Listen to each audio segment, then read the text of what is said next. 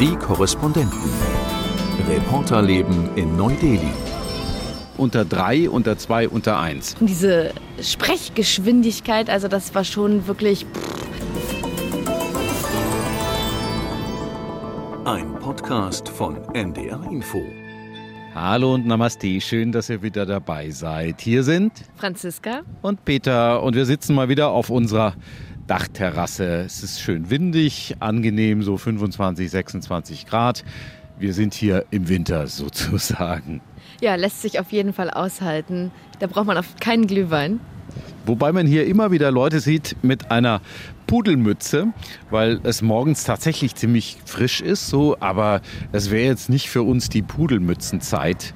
Wir hätten dann vielleicht einen Schal oder sowas, aber keine Pudelmütze und keine dicke Jacke, ne? Wobei ich zugeben muss, dass ich heute tatsächlich das erste Mal meine Winterjacke angezogen habe, weil es morgens doch schon sehr kalt ist und vor allem, also sehr kalt man gewöhnt sich halt schnell an diese Wärme hier, ähm, aber man auch dann doch schnell durchfrieren kann, weil es auch so eine gewisse feuchte Kälte ist. Ja, das stimmt. Das, äh, wenn man hier lebt, dann ist es tatsächlich so ein kleines bisschen unangenehm und man fröstelt. Aber frösteln ist hier eher Luxus, weil man eigentlich drei Viertel des Jahres schwitzt und zwar richtig.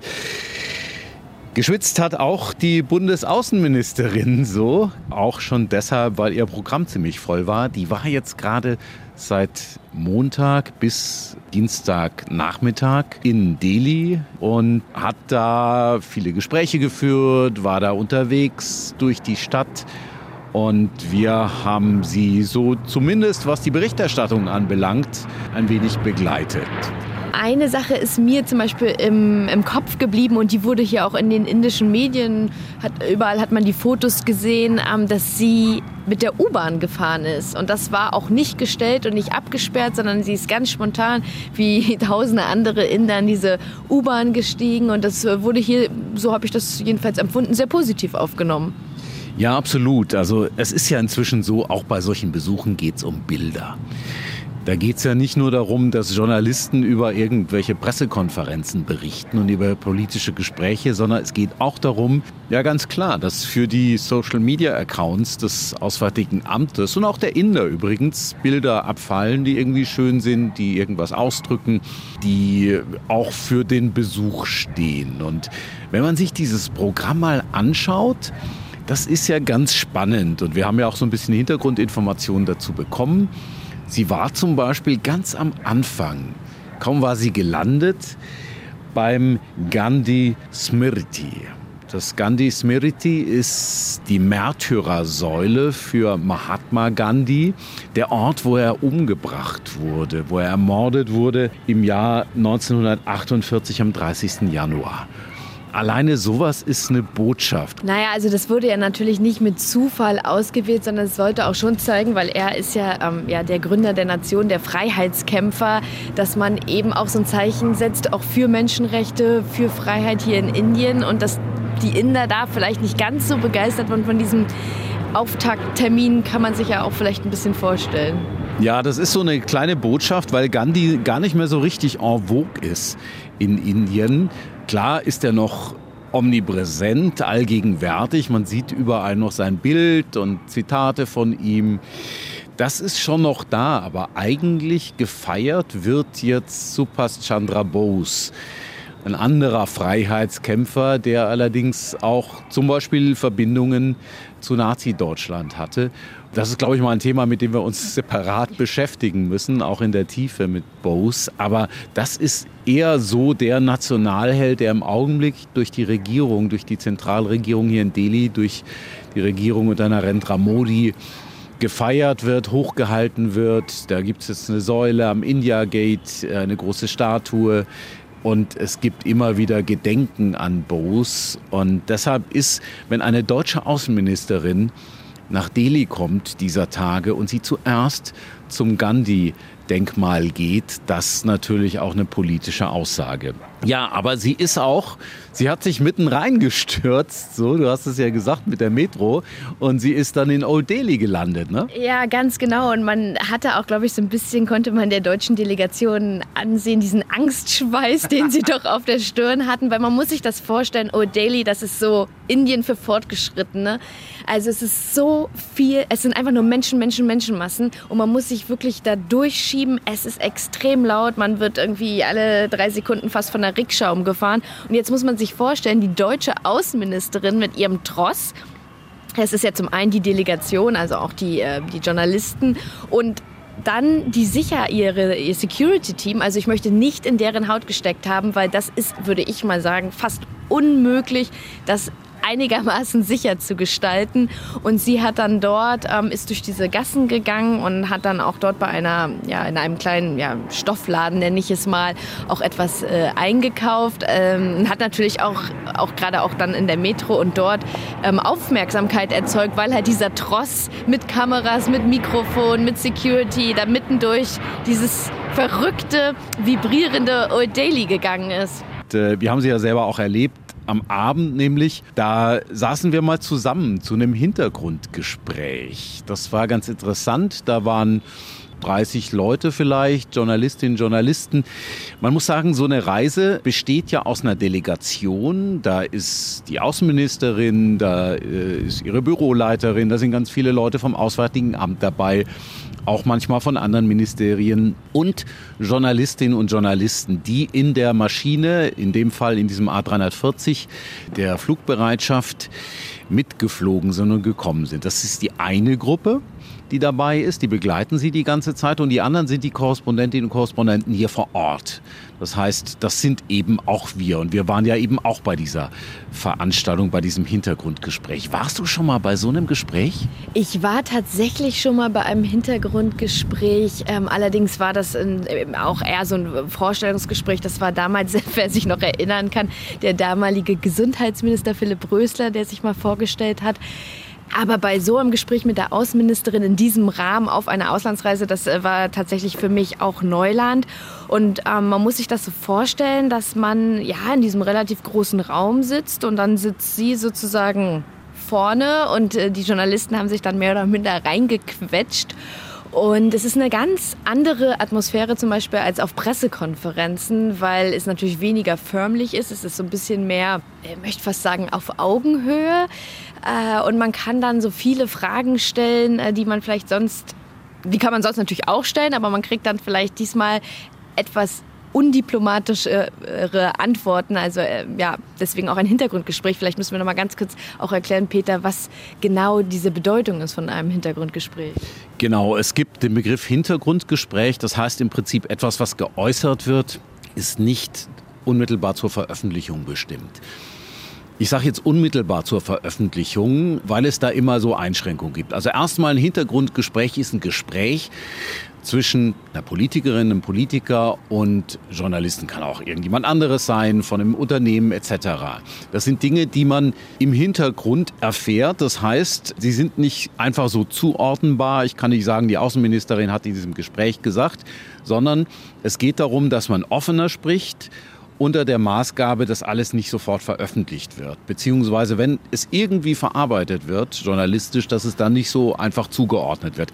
Das sind halt häufig diese Sachen, wo man hört, Auskreisen, Auskreisen des Auswärtigen Amtes, Auskreisen der Volkswagen AG oder so. Das ist häufig aus Hintergrundgesprächen. Es gibt auch so eine Abstufung, die stammt noch aus der alten Bonner Republik unter drei, unter zwei, unter eins.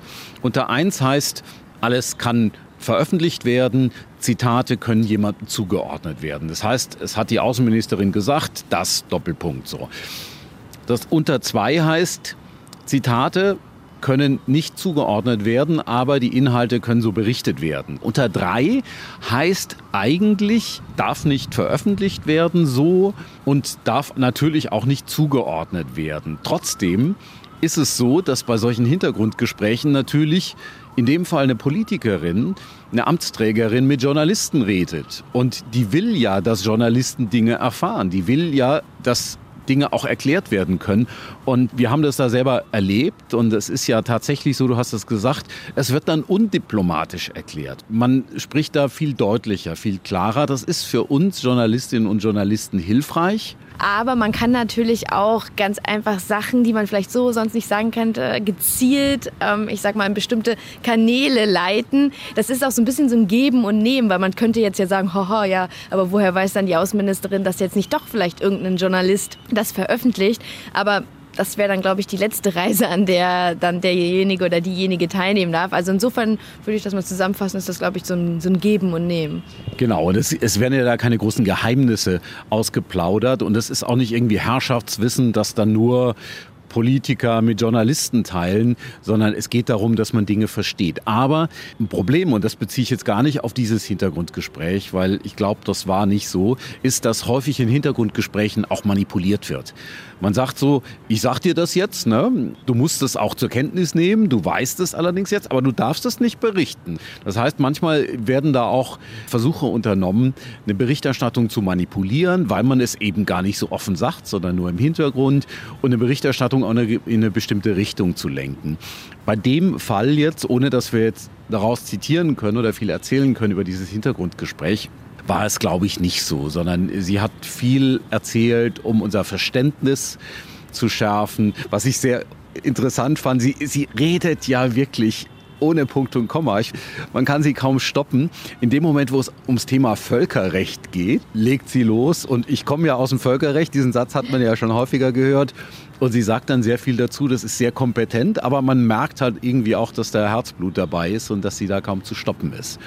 Was fandst du eigentlich, ohne jetzt die Inhalte tatsächlich auszuplaudern, am spannendsten daran? Ich fand es erstmal generell spannend, wie locker sie war. Also nicht so diese typische Politikerin mit typischen Floskeln und äh, doch sehr nahbar. Also ein, ein wirklich ein völlig neuer Politikertyp. Ähm, ich fand es auch einfach sehr spannend, wie sie auch gewisse Sachen eingeordnet hat, auch wie sich zum Beispiel die Beziehungen auch mit Indien ähm, verändert haben. Und das, äh, das fand ich schon äh, sehr spannend, äh, da einfach mal so eine ja, so eine Einschätzung zu bekommen. Sie ist übrigens im Vorfeld in ein Fettnäpfchen getappt, also im Vorfeld des Besuchs nach Indien. Da ging es um den Kaschmir-Konflikt. Und da hat sie gesagt, dass die Vereinten Nationen sich doch daran beteiligen sollen, den Kaschmir-Konflikt, diesen Konflikt zwischen Indien und Pakistan aufzulösen und zu beenden. Da hat Indien sehr empfindlich reagiert und hat gesagt, das ist keine Sache der Vereinten Nationen. Wir wollen nicht Dritte haben, die mitmischen, sondern wir wollen das untereinander mit Pakistan direkt machen. Und da hat sie dann auch im Vorfeld nochmal zurückgerudert oder zurückrudern lassen und gesagt, ja, das sollen Indien und Pakistan unter sich ausmachen. In Klammern, das haben sie seit 70 oder 75 Jahren nicht geschafft, aber für Indien ist es wichtig, dass es eben da noch nicht Dritte gibt, die sich da einmischen. Aber ansonsten war eigentlich die Stimmung, glaube ich, von Anfang an ganz gut. Ne? Absolut. Und ähm, was ich halt auch sehr beeindruckend fand, ähm, ich meine, klar weiß man, dass Politiker irgendwie und Politikerinnen viel arbeiten, aber man muss ja im Hinterkopf haben und bedenken, dass sie abends losgeflogen ist, morgens hier aufgeschlagen ist, sofort den ersten Termin um 9.30 Uhr hatte Klar wird sie, hat sie da ihre Kabine und kann da schlafen, aber wer schon mal im Flugzeug geschlafen hat, der weiß auch, das sind dann vielleicht vier, fünf gute Stunden, die man hat. Und trotzdem war sie abends noch super fit und hat eine Energie ausgestrahlt, die, also während wir ja auch schon so ein bisschen so in den Seilen hingen, die einen doch schon beeindruckt hat. Und äh, wie gesagt, hast es gerade angesprochen, diese Sprechgeschwindigkeit, also das war schon wirklich... Pff, es war so ein bisschen die Welt in 45 Minuten. Wir sind wirklich durch sämtliche äh, Bereiche gegangen und ähm, man muss ja natürlich auch in jedem Bereich dann äh, sattelfest sein. Also das ist schon wirklich zu der Uhrzeit und nach dem Programm, auch mit O'Daily, ist es schon wirklich beeindruckend, ja. Ich habe übrigens vor drei Wochen gerade Robert Habeck so erlebt, nach so einem Flug in Singapur war das. Das ist natürlich noch mal zweieinhalb Stunden weiter weg aber der hing ganz schön in den Seilen. Also der ist, der ist bei so einem Hintergrundgespräch, das es auch am ersten Abend gab, fast eingeschlafen, ja. Aber eine spannende Sache jetzt auch dieses Besuchs war natürlich die Geschichte mit Indien und Russland. Und das wurde natürlich auch wieder besprochen. Das ist ja etwas, was man in Deutschland immer wieder hört, dass die Inder seit Beginn des Ukraine-Kriegs so viel mehr Öl billiges Öl aus Russland beziehen. Das ist jetzt auch wieder angesprochen worden. Da hat der indische Außenminister gesagt, ihr messt da mit zweierlei Maß.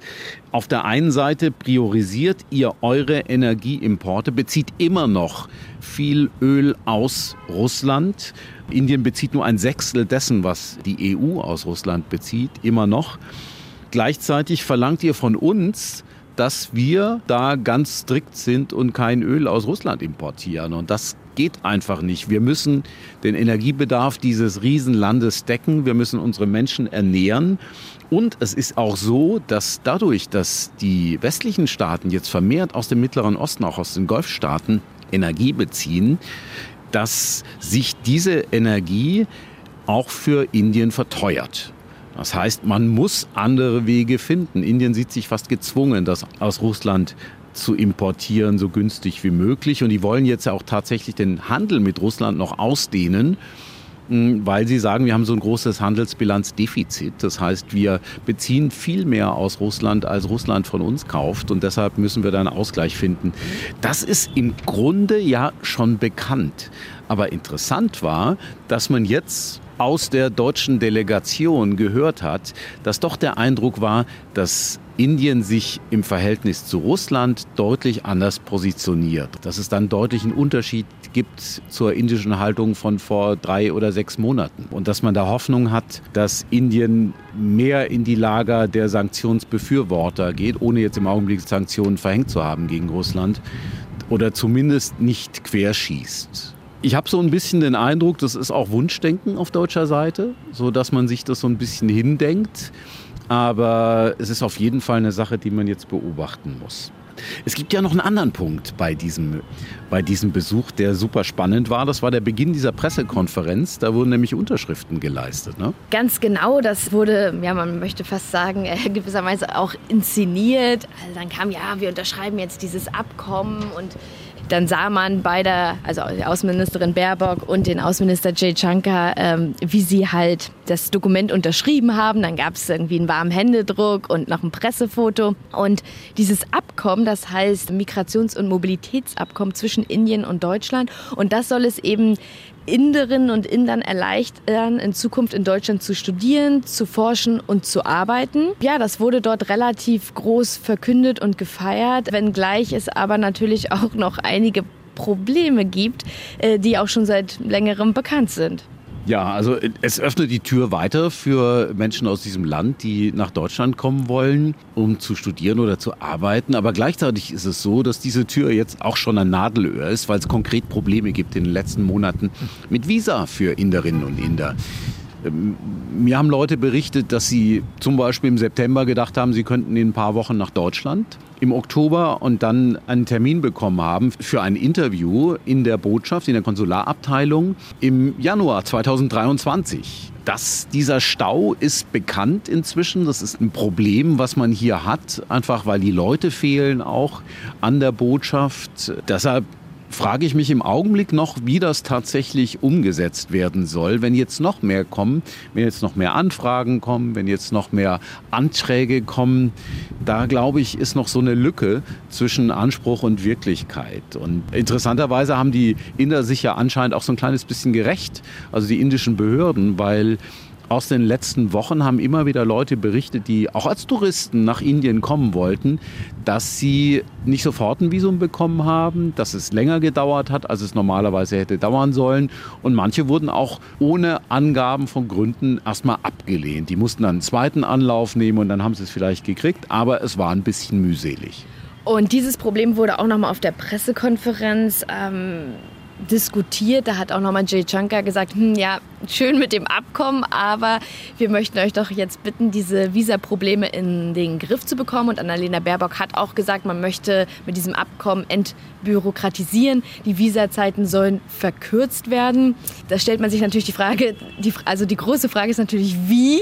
Darauf haben wir auch bislang noch keine Antwort bekommen. Aber man ist sozusagen dran, man kennt das Problem. Der deutsche Botschafter, der hat da auch schon mal vor ein paar Monaten gesagt, ja, das ist äh, wirklich eine, wir sind damit sehr, sehr unglücklich. Wir hoffen, dass wir es bis Ende des Jahres sollten wir wieder auf normal zurück sein. Gut, jetzt haben wir fast schon, also Anfang Dezember, fast schon Mitte Dezember. Es ist schon äh, sozusagen Ende des Jahres. Also das wird, glaube ich, die große Challenge bei diesem Projekt. Ähm, zumal man das nach außen hin auch groß verkauft. Also zum Beispiel Bundesinnenministerin Faeser hat dann getwittert, das sei ein äh, Abkommen mit Modellcharakter, ein Meilenstein, weil es eben das erste Abkommen sei äh, mit einem Herkunftsland, also um die Migration zu erleichtern. Und in Deutschland, das wurde natürlich auch deutlich, sind wir einfach dringend ja auch auf diese Fachkräfte angewiesen. Und insofern haben wir ein doppeltes Interesse, dass auch die Visa-Anträge schnell behandelt werden. Im Moment, das fand ich auch ganz spannend, im Moment leben laut Bundesinnenministerium 200.000 Inderinnen und Inder in Deutschland. Und vor allen Dingen ist Deutschland für Inderinnen und Inder total der Hotspot zum Studieren.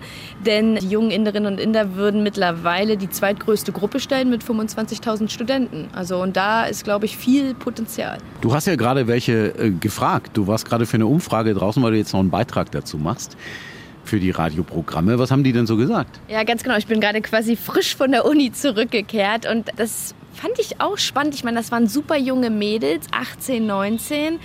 Ähm, die meisten, die, mit denen ich mich unterhalten hatte, die hatten tatsächlich schon von diesem Abkommen gehört. Die lernen sogar, das war jetzt Zufall, Deutsch und äh, meinten, sie können sich das super gut vorstellen, in Deutschland zu studieren. Klammer auf, in Deutschland sind natürlich auch die Studiengebühren deutlich geringer, Klammer zu. Das ist natürlich auch ein großer Anreiz. Zum anderen können Sie sich auch vorstellen, da zu leben. Sie meinen halt, ja, es ist natürlich eine Bereicherung und Deutschland ist so toll und die Kultur und es ist immer gut, eine andere Sprache zu sprechen. Aber als ich dann meinte, naja, hm, was habt ihr denn bislang so Erfahrungen gemacht oder auch vielleicht eure Freunde mit Visa-Anträgen?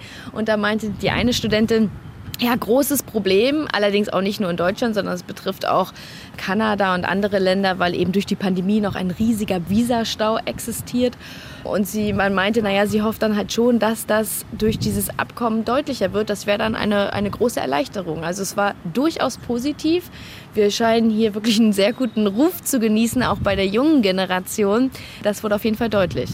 Interessant. Jetzt wäre nur noch ganz interessant, auch was drinsteht in diesem Abkommen. Wir versuchen nämlich seit zwei Tagen den Wortlaut dieses Abkommens zu bekommen. Ich habe x-mal angerufen im Auswärtigen Amt. Ich habe angerufen im Innenministerium. Ich habe mit der Delegation hier gesprochen, als wir am Montagabend mit denen beim Hintergrundgespräch waren.